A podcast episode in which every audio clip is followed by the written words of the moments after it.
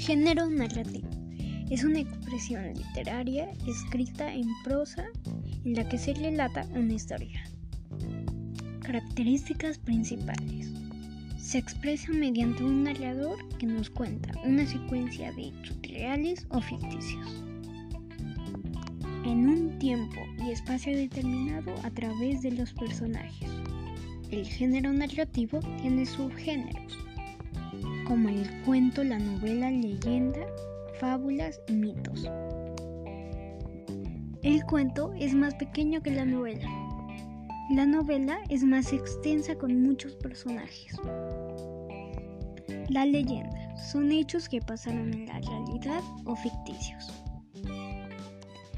La fábula es un texto que los personajes son animales y nos deja una enseñanza llamada moraleja mitos, los relatos que cuentan nuestros antepasados. El cuento, la novela, la leyenda, fábulas y mitos tienen una estructura.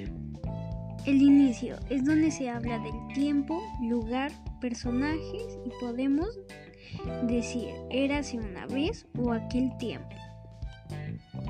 Desarrollo es donde se introduce el problema y las acciones donde se genera el conflicto el final o desenlace. Es cuando se da solución al conflicto. Pueden ser finales felices o tristes.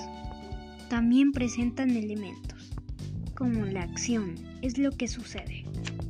El tiempo es cuando suceden las acciones. El lugar donde se produce la narración. Los personajes son los que realizan las acciones.